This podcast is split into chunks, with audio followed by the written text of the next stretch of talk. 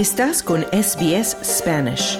Encuentra más historias fascinantes en sbs.com.au barra Spanish.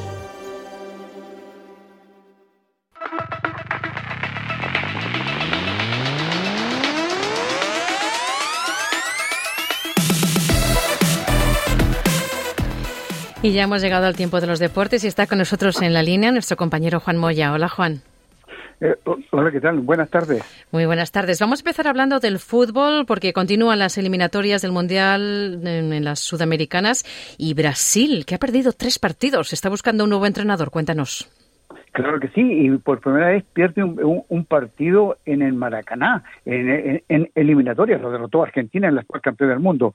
Fernando Diniz eh, es el entrenador interino, es el director técnico de Fluminense, campeón de la Copa Libertadores, pero Brasil necesita nuevo entrenador. Y ya se habla de Carlos Ancelotti, el director técnico del Real Madrid, es la primera opción de Brasil para eh, que pueda dirigir eh, los próximos partidos. Pero hay bastante tiempo todavía porque recién la séptima fecha se reanuda el próximo año en septiembre. Pero Brasil desesperadamente necesita eh, entrenador porque quedó en el con siete puntos en el quinto lugar de la tabla de posiciones. Otro que hay cambio, se indica que Juan Reynoso, entrenador de Perú, que solamente ha logrado dos puntos de 18, tampoco seguiría en la banca peruana. Ya hay conversaciones indicando que para poder rescindir el contrato de Reynoso y así buscar una nueva alternativa para que Perú pueda salvar esta campaña y, clasificar al Mundial. Nos vamos ahora al Mundial Sub-17 desde Indonesia. Estamos ya en las parejas de cuartos de final. ¿Qué parejas vamos a tener a contar de mañana? Cuartos de final, primer partido, España frente a Alemania.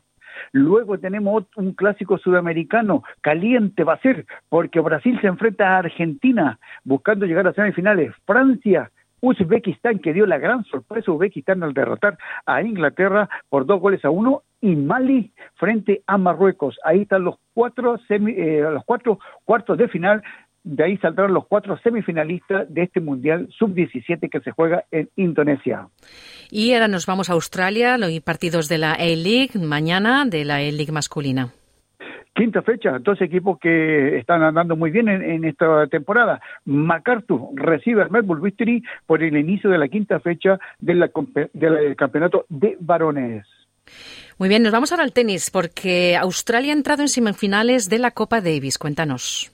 Bueno, eh, eh, Canadá quedó eliminado porque Finlandia lo derrotó 2 a 1 y Australia ha derrotado a República Checa por 2 a 1. El primer eh, partido lo perdió Jordan Thompson con eh, Tom eh, por 2 a 0. Luego Alex Viñauro en un partido muy disputado derrotó a Giri Lekeji.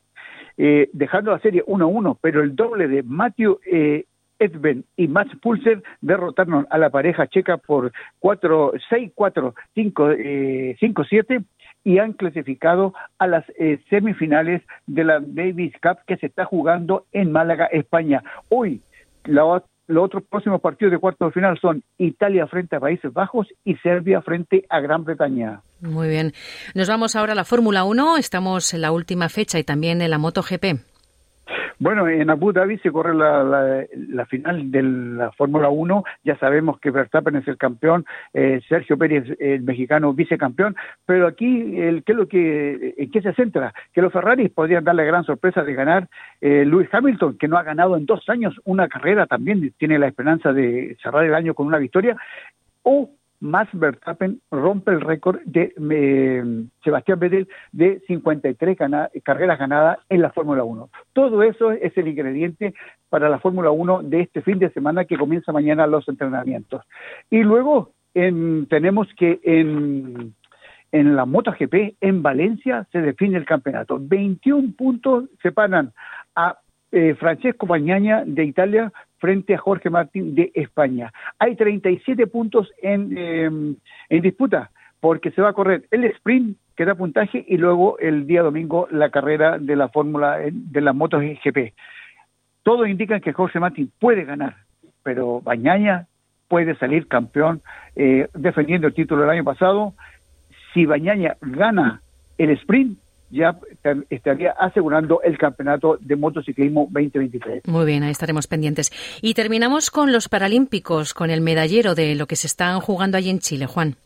Claro, se está eh, la actividad deportiva continúa en Santiago de Chile con los Panamericanos y Brasil domina el medallero con 92 medallas de oro, seguido de Estados Unidos con 29. Argentina está en el quinto lugar con 13, Colombia muy bien eh, eh, con 26 medallas de oro en tercer lugar, en México cuarto. Y Chile en sexto lugar con 12 medallas de oro que eh, este fin de semana ya terminan los Panamericanos que ha sido en éxito total con la participación de todos los países latinoamericanos en esta competencia. Excelente, pues muchísimas gracias Juan por toda la información deportiva.